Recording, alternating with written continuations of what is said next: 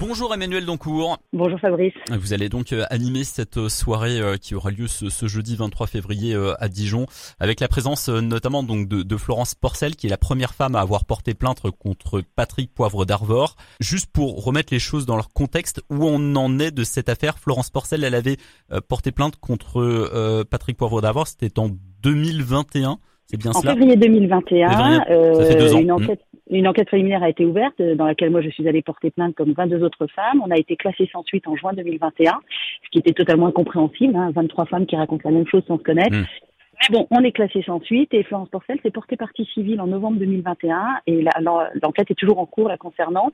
Et une autre enquête préliminaire a été ouverte en décembre 2021 avec toutes les autres plaignantes euh, prescrites hein, de fait euh, qui portent plainte. Donc il y a deux enquêtes préliminaires en cours et pour l'instant, bon, on ne sait pas où ça en est, on n'en sait rien mmh, du tout. Mmh. Vous allez en parler évidemment ce, ce, ce jeudi soir à l'occasion également de la sortie d'un livre euh, Honte euh, voilà, qui, qui, qui, vient d'être publié. Vous, donc vous le disiez, vous aussi, vous avez porté plainte contre Patrick Poivre d'Arvor. C'était pour des faits qui se sont passés en, en, en 2008, hein, c'est bien cela C'était le 25 juin 2008, c'était l'un des derniers JT de PPDA. Euh, moi, je venais le voir pour euh, pour faire un article, pour tout vous dire. Je n'avais aucune admiration pour pour l'homme, pas du tout, ni comme journaliste ni hmm. comme homme.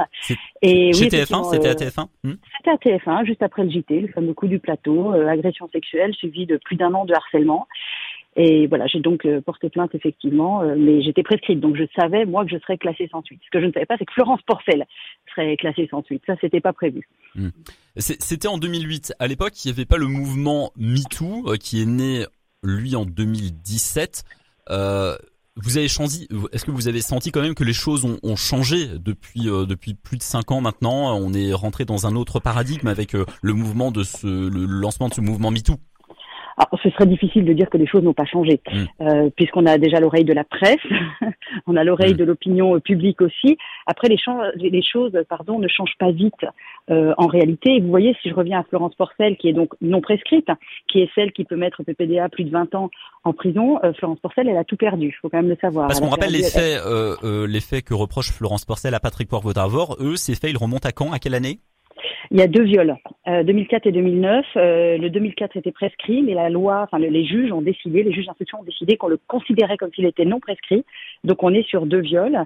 Et, euh, et cette femme qui a été la plus courageuse de toutes, qui a osé y aller alors qu'elle n'était pas prescrite, qui est celle que j'appelle la grenade, moi, euh, et ben c'est elle qui a tout perdu et c'est elle qui porte le poids de la honte à la place de Patrick Poivre d'Arvor. Mais comme c'est toujours le cas, des victimes qui portent le poids de la honte à la place euh, de, de la personne qui les a agressées ou violées. Hmm. Depuis la rencontre que vous avez, depuis la rencontre que vous aviez eue vous en 2008 avec Patrick Poivre selon vous nous parliez il y a, il y a deux minutes, vous aviez, vous avez eu l'occasion de rééchanger avec lui depuis? Est-ce que vous l'avez revu depuis ou pas?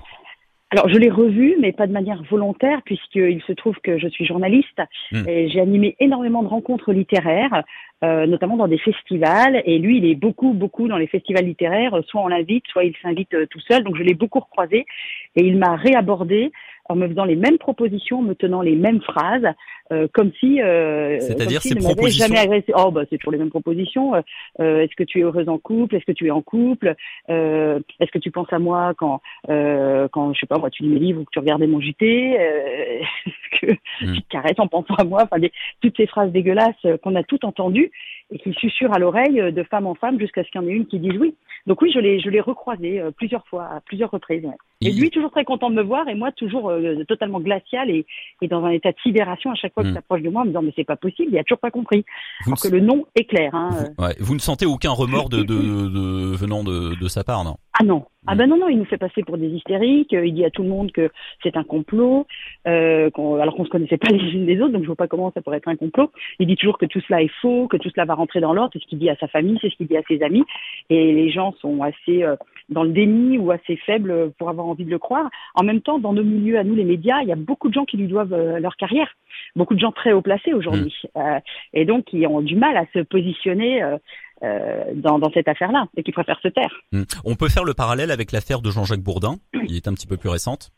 Alors l'affaire Jean-Jacques Bourdin, moi je suis la présidente de MeToo Media, hein, qui est une hmm. association qui s'est montée à partir de certaines victimes de PPDA qui est une association qui gère toutes les affaires. Et toute la première affaire qu'on a portée, ça ne s'est pas su, mais c'est l'affaire Jean-Jacques Bourdin, euh, justement. Et oui, on peut faire le parallèle aussi hmm. avec Nicolas Hulot, bien évidemment. Avec des, euh, des accusations de Fanny Agostini, hein, qui était journaliste euh, voilà sur BFM TV, qui a accusé euh, d'agression sexuelle, Jean-Jacques Bourdin d'agression sexuelle, hmm, hmm. tout à fait. Mais mais la loi française est faite de telle manière aujourd'hui, Fabrice, que on n'arrive pas à mettre ces gens-là en prison. Euh, on serait dans une loi à l'américaine, euh, il y aurait des vrais procès, il y aurait euh, voilà des, vraies conséquences. Et aujourd'hui, les, prédateurs se, baladent dans toute liberté. Il n'y a qu'un pour cent de plaintes pour viol qui aboutit. 1% de plaintes pour viol. Mm. C'est pour ça que les femmes portent pas plainte. Elles savent très bien que ça va pas aboutir et que ça va prendre 3 ou 5 ans de leur vie et que c'est très très dur. Votre message aujourd'hui, je suppose que vous, allez en parler ce jeudi soir à, Dijon, c'est de sensibiliser l'opinion publique. Évidemment, le message également, c'est il faudrait légiférer selon vous euh, Il faudrait qu'il y ait un, cadre Alors, judiciaire plus, plus, précis ah ouais, bah, c'est une, excellente question. En fait, on voit l'Espagne qui a complètement euh, changé sa loi, qui a décidé d'inscrire le consentement dans la loi, mais c'est-à-dire que c'est le prédateur qui doit prouver que la victime était consentante, euh, et, et, non l'inverse. Euh, Aujourd'hui, c'est l'inverse dans la loi française. Donc c'est vrai qu'on se pose plein de questions sur la présomption, sur la prescription, euh, sur euh, sur la présomption euh, d'innocence, sur le consentement. Enfin, c'est vraiment des, des questions qu'on se pose parce que le corps d'une victime qui n'a pas été tuée, il est vivant. Et notre douleur à nous, elle n'est pas prescrite en fait. C'est compliqué de se remettre d'un viol, euh, d'une agression. Donc ça, ça, nous pose, ça nous pose question. Ce sont des sujets sur lesquels on réfléchit. Et oui, nous allons effectivement en parler euh, jeudi soir. Euh, on parlera du livre Honte à la librairie Granger à 17h30.